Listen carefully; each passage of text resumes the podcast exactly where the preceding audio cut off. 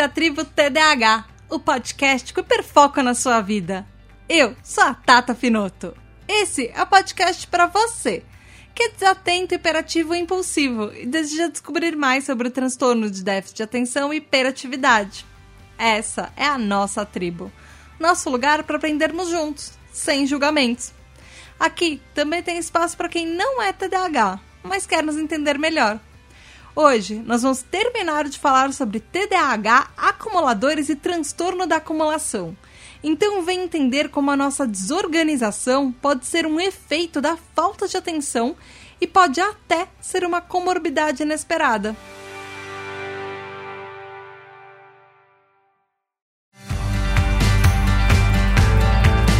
Olá, tribo, tudo bem? Aqui é a Tata Finoto e essa é a segunda parte do nosso episódio de acumuladores e acumulação e desorganização e transtorno de acumulação. Antes da gente começar o episódio, recadinhos rápidos. O primeiro você já conhece, nós vamos parar de atualizar no aniversário da Tribo TDH. Nós vamos comemorar dois anos de Tribo TDH e a gente vai parar de atualizar as nossas redes do PQPcast. Então siga arroba Tribo TDH, Twitter e Instagram. E se você ainda ouve o podcast em qualquer lugar, mas pelo PQPcast, para e assina na Tribo TDH. Inclusive, dê estrelinhas e deixe comentários, porque isso ajuda muito, muito, muito ao podcast é, ter mais relevância e chegar para mais gente. E o outro recadinho que é muito importante esse mês de dezembro você vai ganhar um presente de Natal especial, um terceiro episódio da Tribo TDH, um episódio extra a partir de agora todo mês para você, respondendo as perguntas que você sempre teve e você nunca soube para quem perguntar sobre o seu TDAH. Pergunta pra gente, manda pra tribo. Isso foi uma conquista dos nossos TDAH Hypers, os nossos apoiadores, porque a gente chegou na nossa segunda meta de apoio. E você também pode contribuir com a Tribo TDAH, fazer com que tenha mais podcasts podcasts e muito mais conteúdos e coisas bem mais legais para você ouvir. A partir de 3 reais você pode ser um TDAH Hyper e com 10 reais você já entra no nosso grupo de apoiadores. Melhor grupo da internet inteira. Então, vem pra gente, seja um TDAH Hyper. Entra lá no apoia.se barra tributadh ou picpay.me barra Tribo TDAH. Quando você é um TDAH Hyper, além do grupo, você também pode participar de episódios, votar no tema do episódio. Esses foram os temas escolhidos desse mês, inclusive pelos nossos TDAH Hypers. Você ouve seu novo episódio, você recebe todos os episódios adiantados e você recebe parabéns também no seu aniversário. Inclusive, os nossos TDAH Hypers aniversariantes dessas próximas semanas são o Lex MF, que faz aniversário dia 21 de dezembro, Devaneio Eu, que faz aniversário 26 de dezembro, Rafa, que faz aniversário 31 de dezembro, e Leila Sassini, que faz aniversário 31 de dezembro. Parabéns, parabéns, parabéns e muitas felicidades para vocês! Tudo de bom nessa nova fase da vida que tá começando para vocês também.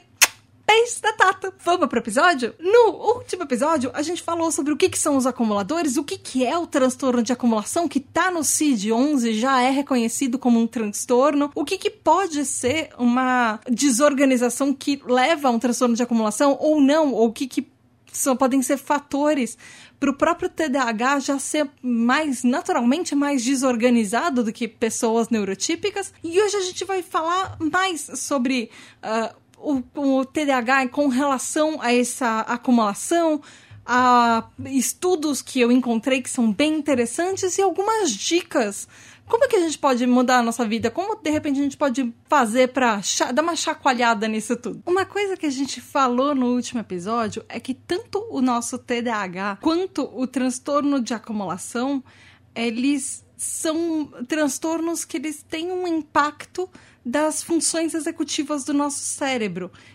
principalmente com o déficit de dopamina nessas funções executivas do cérebro, que podem, inclusive, contribuir para esse acúmulo excessivo de coisas ou desorganização de coisas. Isso pode influenciar, inclusive, ter uma dificuldade maior em categorizar coisas, guardar coisas nos lugares certos e até uh, se distrair na hora de guardar as coisas ou arrumar os espaços e até na hora de fazer e tomar decisões quanto ao que a gente vai fazer, por exemplo, com um objeto. Se a gente vai guardar, vai jogar no lixo, vai colocar numa pilha para doar, vai colocar para reciclar, enfim. E esses todos são fatores que o TDAH pode influenciar no, no transtorno de acumulação e que ele tem até um pouco em comum com o próprio transtorno de acumulação. São fatores que eles influenciam. Como a gente também já falou no último episódio, o transtorno de acumulação, ele muito provavelmente vai coexistir, ou seja, ele vai ser uma comorbidade de algum outro transtorno, algum outro.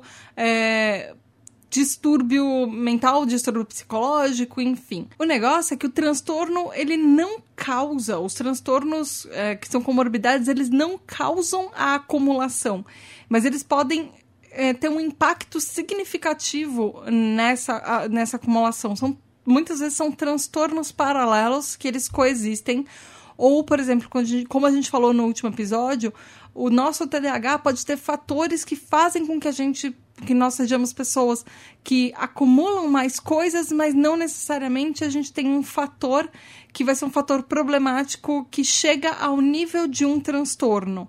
Mas é, podem ter fatores do nosso TDAH que influencia, por exemplo, num transtorno é, de acumulação, podem ter fatores de um transtorno de acumulação que podem influenciar também em um TDAH quando eles coexistem. O que acontece é que existe muito mais gente diagnosticada com TDAH do que com transtorno de acumulação. As pessoas com transtorno de acumulação, elas têm uma propensão maior a terem também um TDAH, muitas vezes um TDAH que não é diagnosticado, mas o contrário não necessariamente acontece. Uma pessoa com TDAH não necessariamente é uma pessoa que é acumuladora. Uh, e a porcentagem de pessoas que são TDAHs e são acumuladoras também, ela é meio pequena também, ela não é tão grande assim. Mas é uma coisa que a gente precisa, às vezes, estar tá, é, tá ciente que isso pode acontecer, que de repente gente pode ter um fator que seja um fator genético, que seja um fator é, externo que pode influenciar para que essas duas coisas coexistam, sejam comorbidades no nosso TDAH. Por isso que esse episódio é importante também. Um outro fator de outro transtorno que pode ser uma, uma comorbidade muito comum do transtorno de acumulação é o toque, transtorno obsessivo compulsivo, que inclusive até pouquíssimo tempo atrás, como a gente falou no outro episódio, ele a, a comunidade médica achava que o, a, a acumulação fosse só mais um sintoma do toque, mas não é. Descobriram, inclusive está no último CID-11, que são coisas separadas. Então, elas podem sim ser também é, comorbidades. E também, como a gente já falou, só o fato de ter uma desorganização, ter uma baguncinha, também é um comportamento meio típico do próprio TDAH. O negócio é que a gente, às vezes, a gente tem capacidade, ou não necessariamente capacidade, mas às vezes acontece que a gente deixa objetos fora do nosso campo visual e de uma maneira é, muito comum, inclusive é um episódio que a gente quer fazer é, um pouquinho daqui para frente, existem é, teorias que comprovam que quando está fora do campo de visão do TDAH, às vezes a gente esquece que aquele objeto simplesmente existe. É, então, às vezes, um, um TDAH que é bagunçado, muitas vezes não é porque ele não quer ser organizado, é porque às vezes ele existiu que as coisas estão do jeito que elas estão ou onde a gente deixou alguma coisa que a gente nunca mais viu na vida quando sumiu da nossa mão. Inclusive, uma coisa muito importante é que Uh, essa bagunça que a gente faz por ser TDAH, às vezes é um, um, jeito de compensar uma memória que nem sempre ela é tão confiável, às vezes é uma memória que ela funciona muito bem, mas para algumas coisas em alguns momentos. Então, às vezes a gente lembra de coisas aleatórias e não do que a gente precisava lembrar do tipo onde estão as chaves do carro nesse momento que eu tô desesperado para sair. Às vezes a falta de organização também tem um impacto daquela nossa miopia temporal de ah, como a gente administra o nosso próprio tempo, não só para organizar as coisas ao nosso redor, mas para fazer com que as coisas estejam nos lugares que elas deveriam estar, tá, ou para a gente é, mesmo não largar as coisas por aí, porque às vezes a, a, miopia temporal pode ter vários efeitos na nossa vida. Inclusive, por exemplo, você chega em casa e você deixa, é, sei lá, você está com a sua bolsa e você deixa em algum lugar. Você pensa nesse momento, ah, eu vou só deixar esse daqui aqui por enquanto e depois eu já pego e já guardo. E esse depois já pego e guardo nunca vai acontecer e as coisas vão acabando e ficando e morando naqueles lugares que foram o primeiro lugar que você deixou, assim que você chegou em casa com aquilo. E isso tudo são fatores com que fazem que o nosso TDAH tenha mais propensão, inclusive, de acumular coisas, de deixar as coisas desorganizadas e meio zoneadas, quando às vezes a gente realmente tenta deixar as coisas no lugar e organizadas e de um jeitinho certo e bonitinho. Eu achei uma coisa interessante que existe uma consultoria canadense que ela é especializada em acumuladores, tanto acho que pessoas que são só acumuladores desorganizadas, quanto eu acho que principalmente pessoas que têm transtorno de acumulação, chama Birchall Consulting, ou Birchall Consulting, sei lá como é que se fala isso, enfim. E eles fizeram um estudo uh, com todos. Uh, na verdade, eles pegaram os dados dos clientes deles e transformaram isso num estudo dos últimos 10 anos, um acompanhamento de 10 anos. E eles concluíram algumas coisas bem interessantes. Por exemplo, é, só 2,8% de todas as pessoas que procuraram ajuda é, para o acúmulo, para transtorno de acumulação, eles tinham TDAH, só 2,8%. E os sintomas do TDAH, eles comprovaram, assim como a gente já falou desde o último episódio, que são um fator de risco para transtorno de acumulação. Eles podem ter um papel muito importante, os nossos sintomas do TDAH, sim, nesse transtorno. E, principalmente, que esses sintomas e essas dificuldades que muitas vezes estão presentes no TDAH podem ser manifestações de uma coisa maior que é justamente esse transtorno de acumulação, que é um transtorno adicional, que é uma comorbidade. Então é importante ver isso porque diversas pessoas que procuram ajuda para porque elas são acumuladoras compulsivas Uh, muitas vezes elas têm um TDAH não diagnosticado e elas não fazem uma noção disso. E o contrário também é verdadeiro. Muitas pessoas que são TDAHs, elas têm uma tendência a acumular coisas, elas não sabem que talvez elas tenham passado da linha e tenham um transtorno, uma comorbidade de um transtorno de acumulação que não é só uh, um fator do TDAH dela, não é só um traço de personalidade dela, que às vezes muitas coisas do nosso TDAH, às vezes a gente acha que é um traço de personalidade, mas não é. Às vezes tem um motivo por trás daquilo. E ouvinte, você lembra que no último episódio eu falei um pouco daquele programa da A&E, daquele canal de TV por assinatura, é, chamado Hoarders? É, que aqui no Brasil ele ficou como o título de acumuladores compulsivos. É, existe um, uma, alguns materiais que eu encontrei que é de uma psiquiatra, a doutora Melva Green, que ela é especialista em transtornos de ansiedade e ela é especialista em acumuladores. Ela, inclusive, era a apresentadora desse programa Hoarders, ou uma das pessoas da equipe, importantes na equipe do desse acumuladores compulsivos, desse programa de TV, desse reality show. E ela também é coautora do livro Breathing Room, uh, Open Your Heart by Decluttering Your Home, que dá pra gente traduzir. Eu não achei esse livro, a versão dele em português, mas daria pra gente traduzir alguma coisa tipo espaço para respirar, ou espaço de respiro, enfim. Uh, abra seu coração organizando ou desacumulando a sua casa. E aí ela fala que muitos e, e muitos acumuladores eles também são TDAH.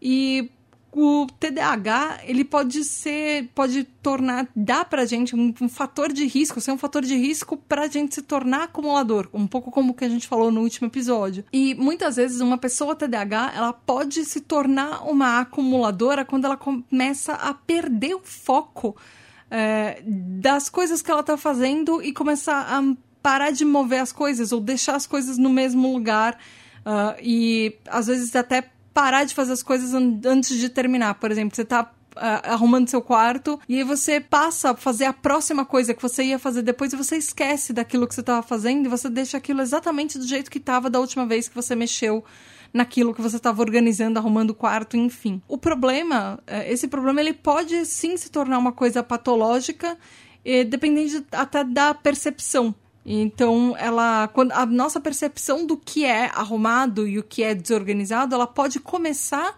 a se tornar meio distorcida a partir do momento que a gente não vê mais é toda a bagunça, às vezes, que a gente está vivendo. Isso, eu posso tentar dar um exemplo disso. Por exemplo, você passa todo dia pelo mesmo lugar. A primeira vez que você nota aquele lugar, ah, ele vai parecer uma paisagem diferente, você vai reparar nos detalhes dele. Na 15 quinta vez que você passa sempre no mesmo lugar, vai ser só mais uma paisagem que você já viu todo dia, você não vai mais reparar nos detalhes. Aquilo se tornou comum para você.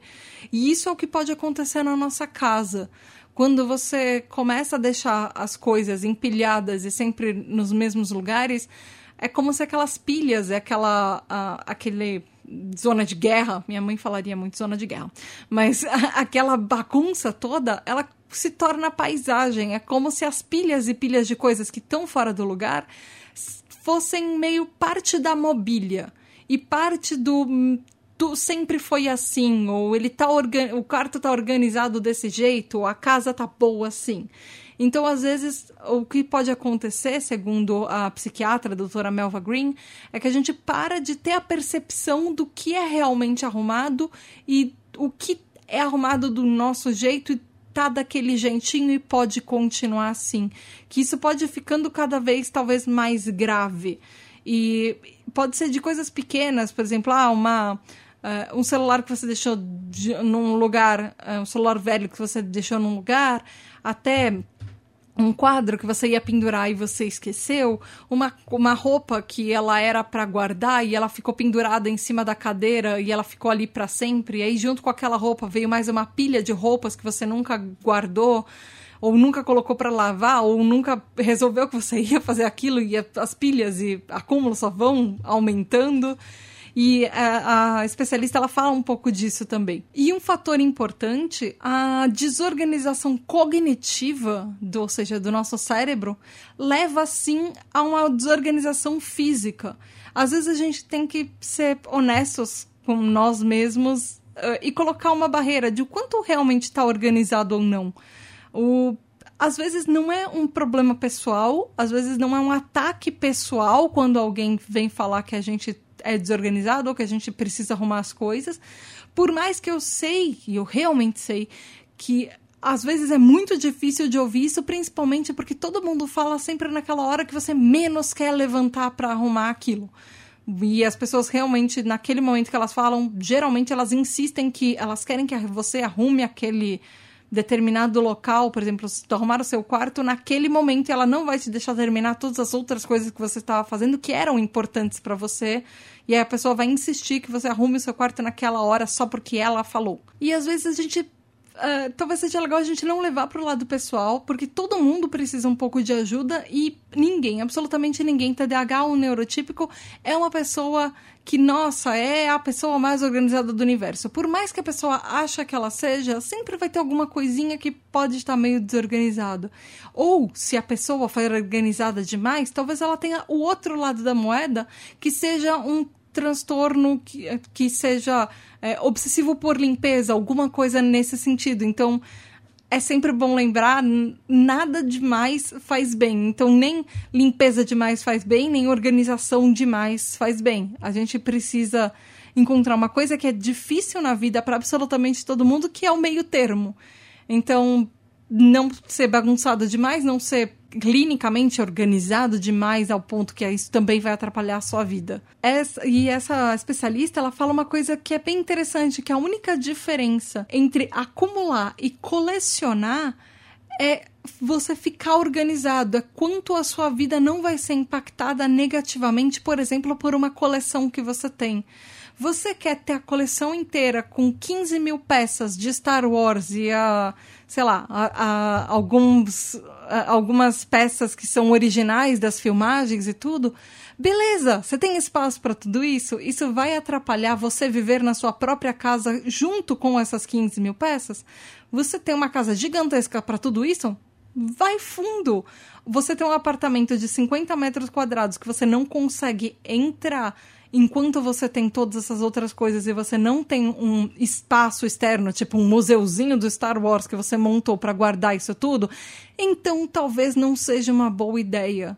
E aí até o, momen o momento que isso começa a atrapalhar a sua vida, pode ser que tenha um passo a mais que pode começar a preocupar. Pode ser a maior paixão da sua vida.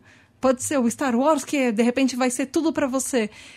Mas se aquilo tá atrapalhando a sua vida, já passou do momento de colecionador, talvez. Então é importante ficar atento a esses pequenos sinais também. Mesmo para as coisas que você ama muito. Uma coisa que é importante é que as pessoas que têm problema de acumulação, elas têm a necessidade, assim como absolutamente todo mundo, que as outras pessoas que estão em volta as vejam como pessoas que elas são como todo mundo, pessoas completas, que têm falhas e também uh, têm coisas positivas. E às vezes esse é, e ver essa pessoa como uma pessoa completa, às vezes é, o, é um fator principal para você não para outra pessoa ter empatia por ela, não ficar não ficar patologizando a pessoa. Mesma coisa com o nosso TDAH, é simplesmente empatia. Nós somos pessoas TDAHs, mas nós somos muito além do TDAH. Nós não somos só isso e nós podemos ser pessoas incríveis sendo TDAH e de qualquer maneira. Então, a mesma coisa, você não vai enxergar uma pessoa que talvez seja uma pessoa acumuladora só como se isso definisse toda a vida dela, porque ela é muito mais do que isso. Isso pode ser um fator muito importante na vida dela, é, que talvez tenha um impacto, principalmente em um momento determinado da vida, mas não significa que ela se resuma só aquilo. Por isso que eu falei no primeiro episódio que às vezes falar que a, aquela aquele negócio de a velha louca dos gatos, às vezes pode ser meio problemático até só falar isso, porque é como você usar um, um uma parte de distúrbio, de, na verdade, de transtorno de acumulação e jogar na cara da pessoa como se ela fosse só isso, a velha louca dos gatos. E às vezes não é isso. Você tá diminuindo a pessoa e às vezes pode ser até um pouco capacitista isso. Capacitismo, lembrando, é o preconceito com pessoas com algum tipo de, de deficiência ou até transtornos. E às vezes é importante lembrar que os distúrbios podem ter, na verdade, esse transtorno pode ter um fator emocional. Porque muitas vezes existe uma explicação, uma questão psicológica por que a pessoa está acumulando. Às vezes ela sente que a pessoa é, acumula coisas demais porque aquilo pode, para ela, de alguma maneira, ser vital na vida dela. Ou ela tem uma ligação emocional com um objeto.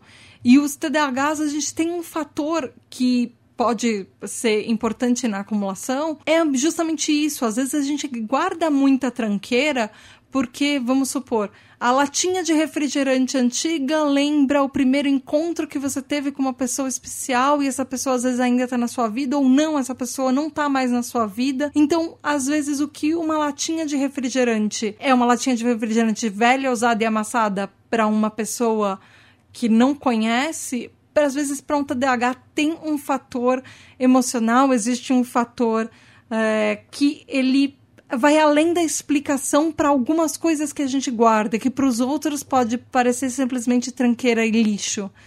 Então é sempre muito importante avaliar isso também e ser empático com isso também, porque existe, pode existir sim aquele momento que aquele momento eureka, sabe, aquele momento de acende uma luzinha na sua cabeça e nossa, eu preciso mudar, as coisas não podem continuar assim, de repente tá. Uh, eu tô acumulando muita coisa, as coisas estão muito bagunçadas, eu não tô conseguindo viver na minha própria casa. Eu preciso fazer alguma coisa diferente, mas muitas vezes esse momento não existe.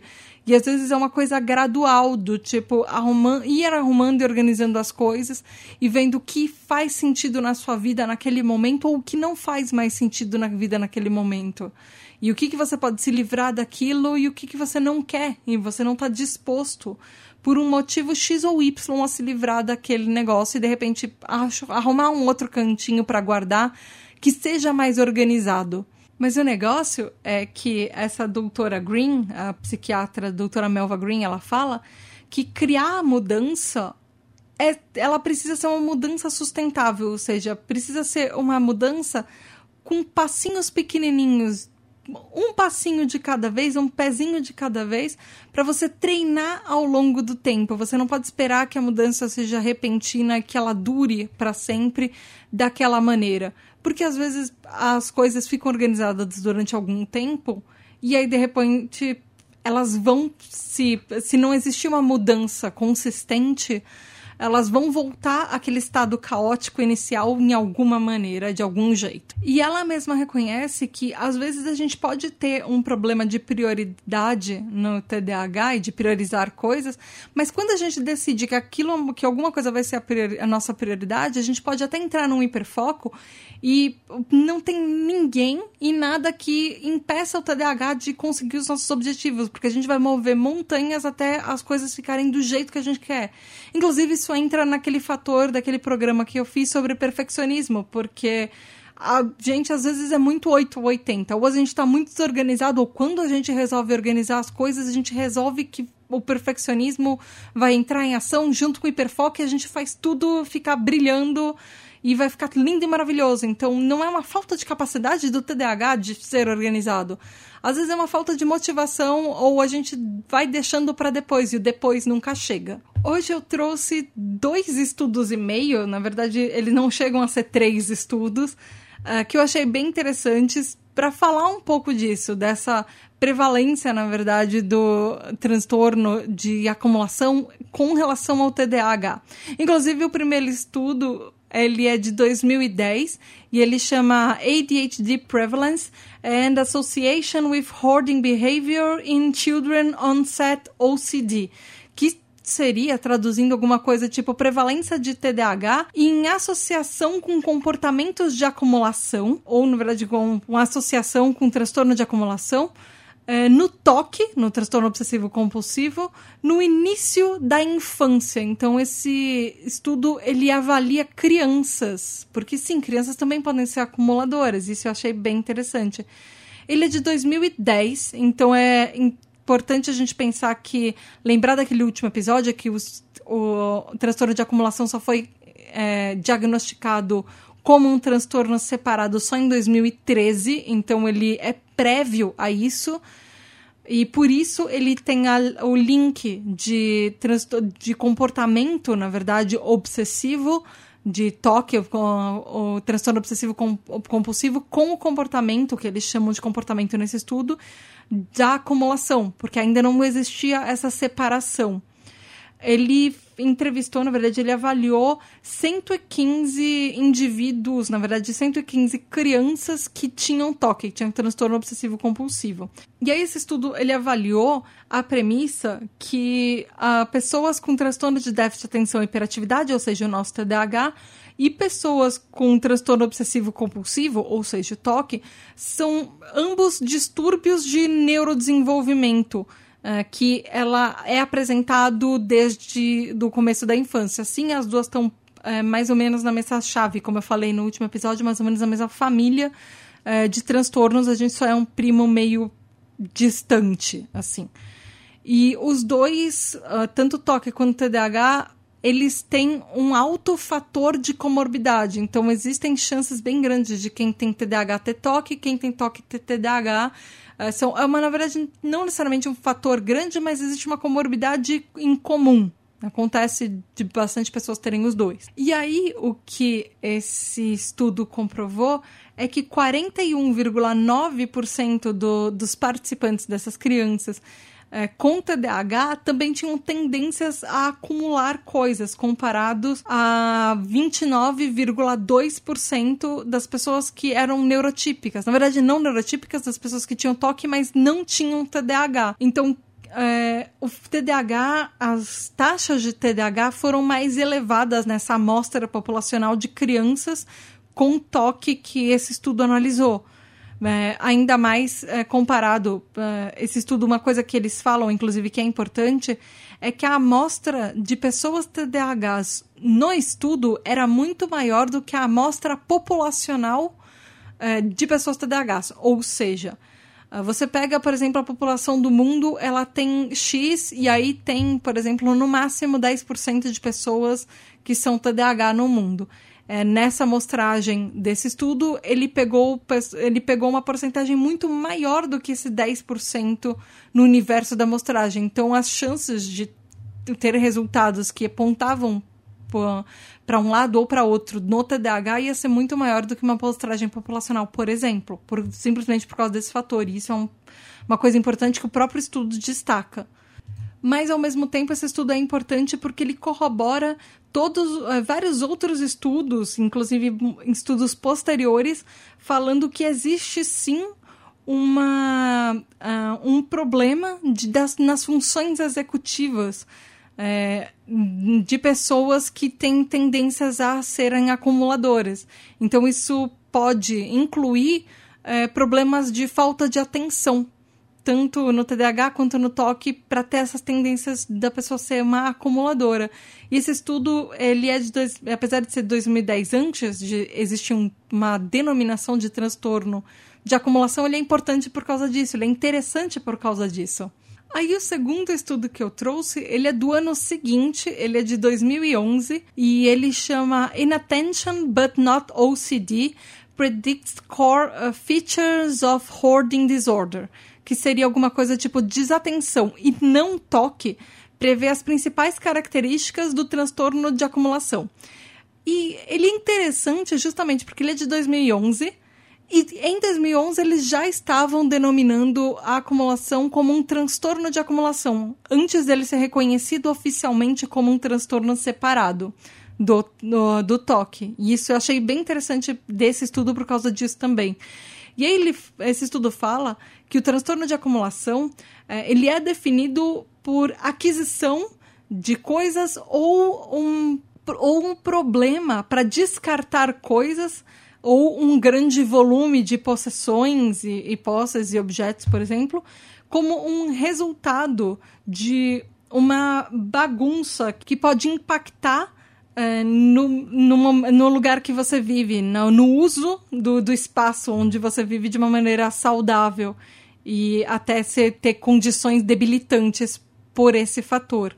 E aí, uh, ele, esse estudo fala que uh, o, ac o acúmulo, uh, acumulação, enfim, uh, ele, historicamente, ele foi conceitualizado como uma variação do transtorno obsessivo-compulsivo, como a gente já falou antes, mas existem evidências que são, na época de dois, desse 2011, cada vez maiores, que sugeriam que uh, esse, essa acumulação pode ser uma, uh, uma coisa mais associada com, na verdade, sintomas de déficit de atenção, de, de transtornos de déficit de atenção por causa da falta de atenção. E aí os sintomas do toque não necessariamente são significantes, são é, fatores de para prever esse transtorno de acumulação que são significativos para prever isso. Um fator que eles encontraram é a falta de atenção mas não necessariamente a impulsividade e a hiperatividade, que podem prever muito melhor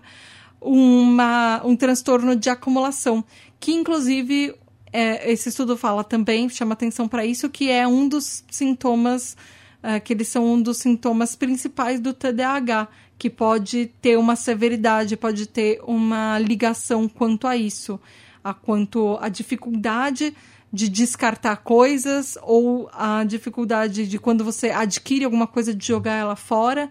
E às vezes até a distração de você não saber o que fazer com isso ou de deixar uh, junto com você e esquecer daquele objeto que está sendo acumulado por algum motivo depois. E aí, o último estudo que eu trouxe, ele não é exatamente um estudo, na verdade, ele é um estudo.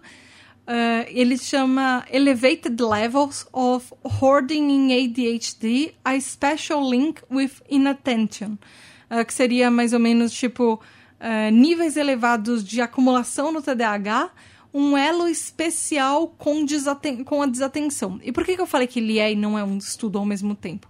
Porque ele é um estudo feito em junho de 2020. Ele é extremamente recente, ele foi feito tipo ontem, assim.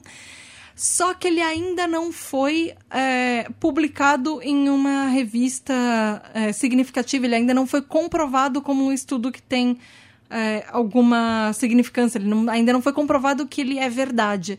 Então, ou seja, para isso ele precisa ser avaliado por, pela comunidade e por especialistas para comprovar que aquele estudo tem efeito. Mas, aí talvez você esteja me perguntando, mas Tata, por que, que você está trazendo isso aqui? Isso tem uma chance de ser uma fake news.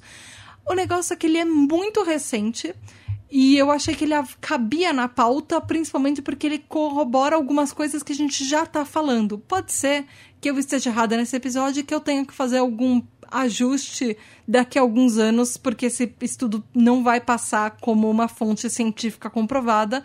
Mas é interessante saber que está sendo feito alguma coisa sobre esse assunto que a gente está falando hoje, que é super recente.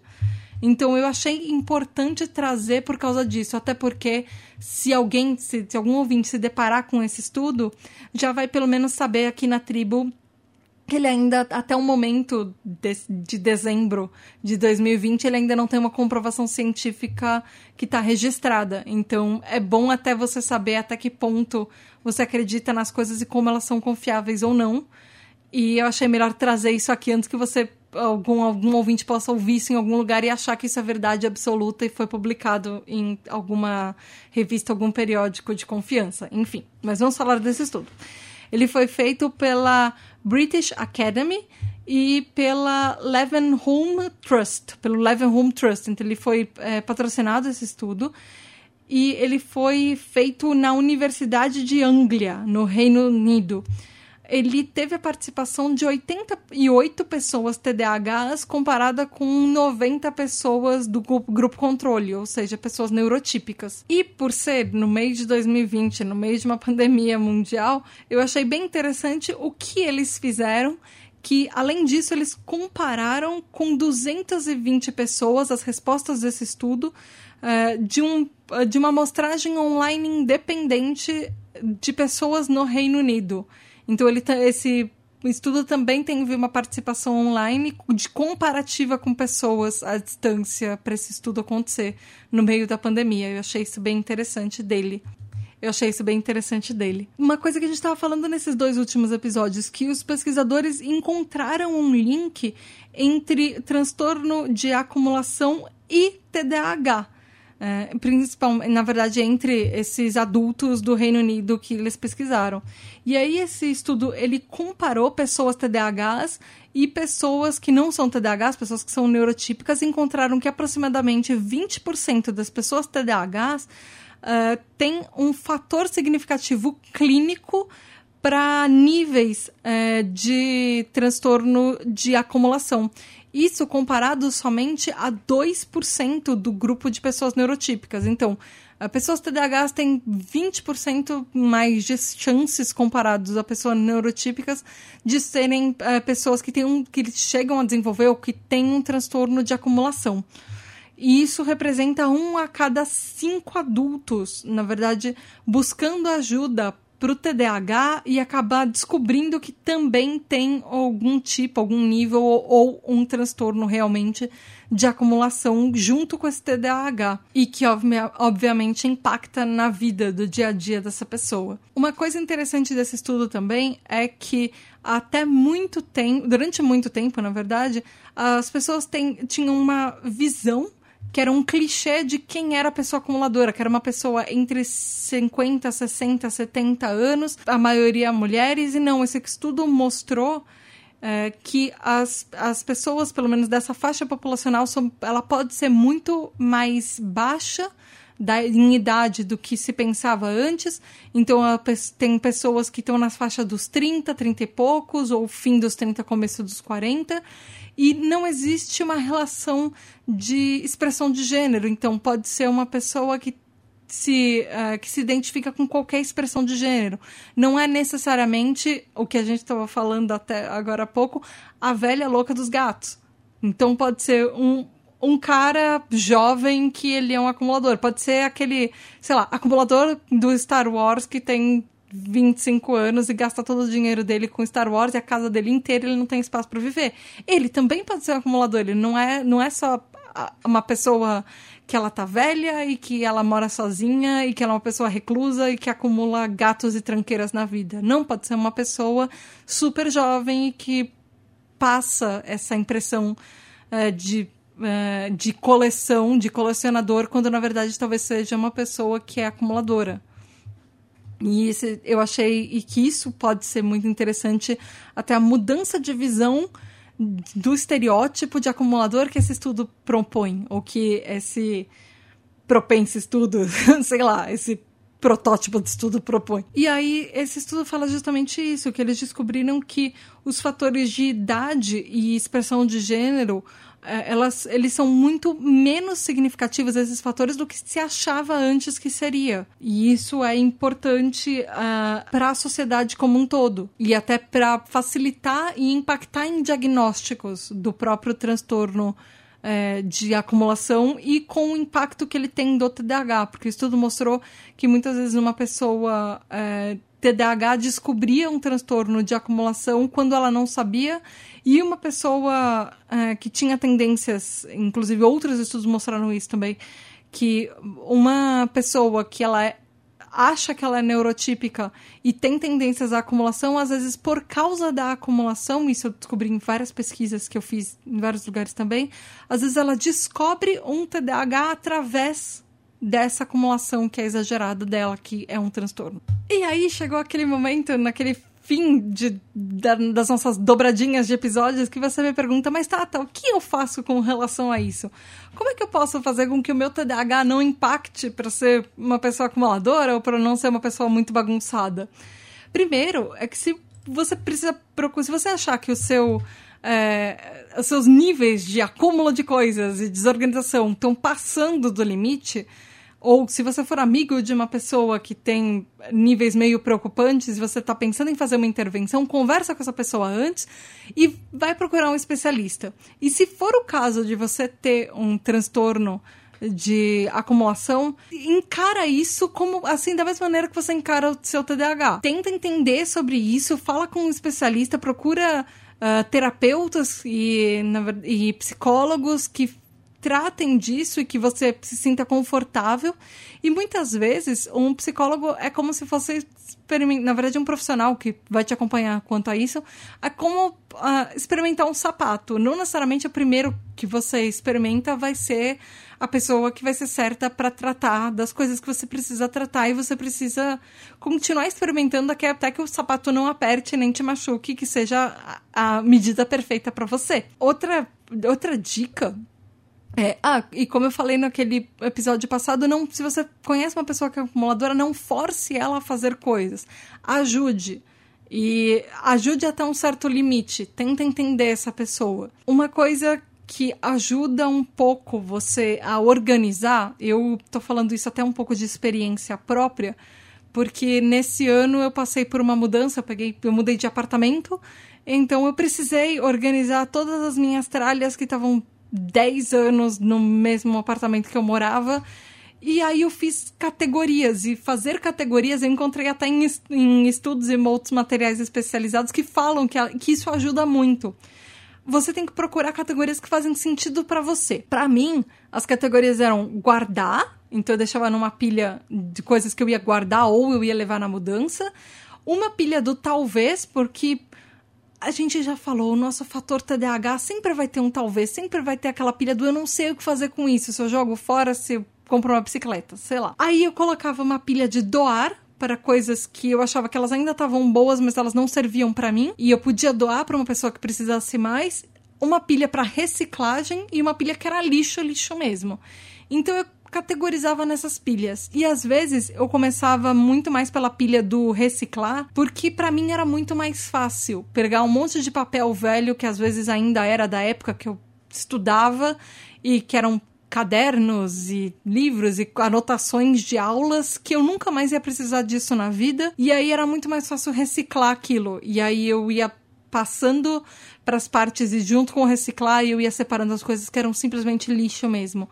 E aí eu ia pelas pilhas às vezes, ou ia por armários, organizando a minha mudança. Isso ajudou um pouco. E fazer, de repente, não fazer tudo de uma vez só. Vai fazendo um pouquinho por dia. Isso me ajuda, isso eu encontrei, inclusive, eh, em pesquisas falando que ajuda esse gradual, esse método gradual de organizar e desacumular as coisas. Às vezes você começa em uma semana e você faz cinco minutinhos num dia, dez minutinhos no outro. Uh, ou você vai, por exemplo, por categorias. No começo você faz só é, coisas de um armário, só roupas. Aí no, no outro dia você vai organizar o seu banheiro, o armarinho de produtos de beleza, por exemplo, ou de shampoos e coisas assim do seu banheiro. E aí você vai pode você pode ir por categorias. É, às vezes é, eu encontrei também algumas dicas que falam por semanas, por exemplo, na semana na semana 1 um, você joga três itens fora. Aí na semana 2 e 3 você joga é, um item por dia. E aí na semana 4 você joga 12 itens até o fim da semana. Eu não sei se isso funciona muito, eu achei uma, uma proposta interessante. E aí ele fala que a partir da quarta semana que você está fazendo isso, todo dia você tem que jogar 12 itens fora. Isso talvez sirva para pessoas que têm muitas coisas acumuladas, mas para o dia a dia, talvez, você queira só se organizar um pouco melhor, talvez fazer um cômodo ou fazer um armário por vez. É, economize mais tempo, porque a gente tem um problema de achar que uma coisa vai demorar o dia inteiro e às vezes uma arrumação que uma pessoa neurotípica faz em uma hora, a gente demora cinco horas, seis horas, porque a gente se distrai no meio daquilo. Eu sei disso, eu já passei muito por isso. Então, vai no seu ritmo e vê o, o ritmo e a estratégia que funciona melhor para você. Você acha que do, jogar 12 itens fora, 12 coisas de lixo fora, é, funciona para você? Pode ser o recibo da compra que você fez no supermercado? Beleza. Você acha que ir um cômodo ou um armário por dia ou por semana já facilita a sua vida, o importante é você tentar fazer alguma coisa se aquilo está te incomodando e talvez até pedir ajuda para alguém que está à sua volta, pedir ajuda para um neurotípico, enfim. Às vezes, contratar um profissional, aquelas é, organizadores profissionais, ou uma pessoa para ajudar na limpeza pode ajudar muito, porque quando você tem uma outra pessoa, você se sente meio obrigado a fazer aquilo e você não se sente tão sozinho então, às vezes, um profissional, tanto profissional de limpeza quanto profissional de organização, podem fazer toda a diferença. Às vezes, só chamar um amigo ou chamar, sei lá, chamar uma pessoa com quem você está num relacionamento. E não vai fazer esse primeiro encontro, obviamente. Ninguém vai fazer o primeiro encontro organizando o armário de alguém. Mas, uh, de repente você está, sei lá, no relacionamento de alguns anos, você está precisando de ajuda, chama a pessoa que você está no relacionamento, ou um amigo, pode fazer diferença também. Uma lição que eu aprendi, que eu acho que talvez eu comece a usar na minha vida, é não coloca, não, não deixa em cima das coisas, joga fora. Que é, eu tenho também muito essa mania que às vezes você chega com alguma coisa na rua, por exemplo, você chega com uma caixa que você trouxe de algum lugar. E a primeira coisa que eu faço é deixar na, em cima da mesa da, da sala, porque ela é do lado da porta. E às vezes aquilo fica lá uma semana, duas semanas, três semanas, eu esqueço que ela existe, porque ela virou paisagem em cima da mesa da sala. Então, ao, assim que você chega, ao invés de você deixar em qualquer lugar e fazer outras coisas, você simplesmente vai e guarda aquilo, aquele objeto, aquela coisa no lugar que ela pertence. Ou joga fora, ou organiza, ou coloca num lugar que vai ser a próxima casinha dela. Porque senão, o em cima da mesa vai virar o para sempre, a casinha daquele objeto e ele nunca vai ficar organizado. Então, não deixa para mais tarde, não deixa para fazer 15 minutos mais tarde, porque aquele 15 minutos não vai chegar. Então, chega, faz e depois você vai descansar, depois você vai fazer as outras coisas que você precisa em casa, enfim mas primeiro guarda as coisas. Eu sei, é difícil, eu, eu, eu entendo, eu realmente entendo, mas às vezes talvez ajude. e a última diquinha é torne intenções em ações e programe elas. Então vamos supor que você tá achando que você precisa organizar as coisas, ou você realmente precisa organizar as coisas, você ficou preocupado com esses episódios e achou que talvez você tenha um problema de acumulação meio demais, e aí você marca na sua agenda que fim de semana que vem você vai organizar as suas coisas. Que seja organizar um pedacinho da sua casa. Mas marca na agenda, porque esse compromisso que você está fazendo com você mesmo de estou tirando um tempo para isso, estou tirando um tempo na minha agenda para organizar aquilo, já vai fazer com que a, a, sua mente mude um pouco, porque você já vai entrar aquele compromisso, você vai ficar uma semana inteira pensando, ah, o fim de semana eu tenho que fazer aquilo, o fim de semana eu tenho que organizar as coisas.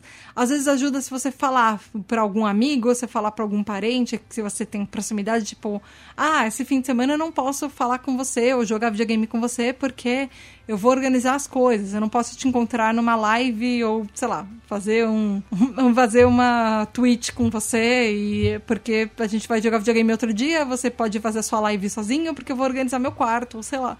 Só o fato de você falar e você assumir esse compromisso com outra pessoa e com você mesmo e marcar na agenda pode ser um fator muito importante para ajudar.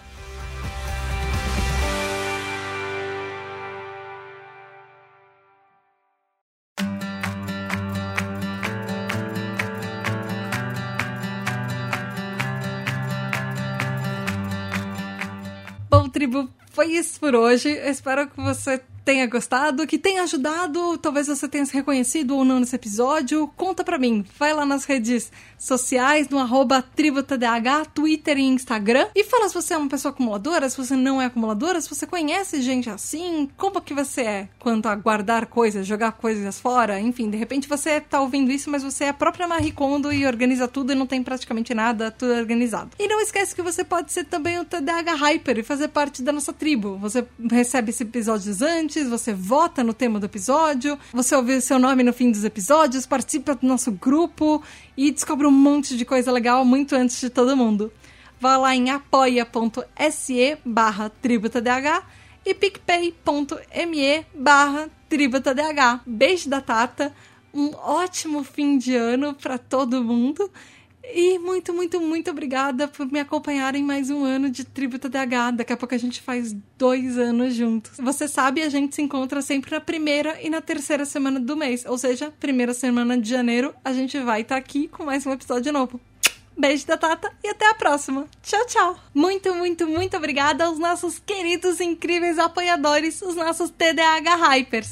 Gabriel Nunes, Richard Van Basters, Tati Zila, Juliana Cavalcante, Regiane Ribeiro, Michael Del Piero, André Luiz de Souza, Edu Caetano, Antônio Eduardo, Rafa, Tibério Dantas, Gustavo Nemet, Devaneio Eu, Daniel Jimenez, Nath, Nix, Rodrigo Azevedo, Luana dos Anjos, Rafael Nascimento, Laura Frexia, Mariana Granado, Márcio Ferreira, Domi, Rodrigo Rabelo, Mareu, Daniel, Amauri, Juliana Velma, Paola Pagan, Fábio Miranda, Luiz Damasceno, Mari Mendes, Mendes, Marina Pullen, Leonardo Loss, Aline Mie, Luiz Drummond, Lenito Ribeiro, Léo, Lex MF, Rafael Barreto, Ricardo Bruno Machado, Lígia Cassola, Mila DKR, Rubens Alencar, Douglas Rony, Lúcia, Ana Carolina Quiqueto, David Freitas, Michel, Brunner Titonelli, Samuel Eduardo, Marco Túlio, Alice Justo, Eduardo Santiago, Bruna Rodrigues, Nia Lulier, Christian Bazo, Leila Sassini, Caroline Dantas, Alexandre Maia, Lucas, Poli Valamiel, Mário Lúcio, Guilherme Casseri, Adriele Zata, Betina Ribeiro, Ramon Costa, Wagner Sabado, Andréia Martins, Erlon Carvalho, Hélio Louro, Dus, Júnior Gomes, Hernan Lima, Vivi Lemes, Nath Ribeiro, Ingrid Giacomelli, Brida Nunes, Elida Antunes, Vanessa Hack, Carlos Eduardo Cruz, Victoria Andrzejewski, Jamile Monique, Telo Caetano, Alessandro Torres, Gustavo Túlio,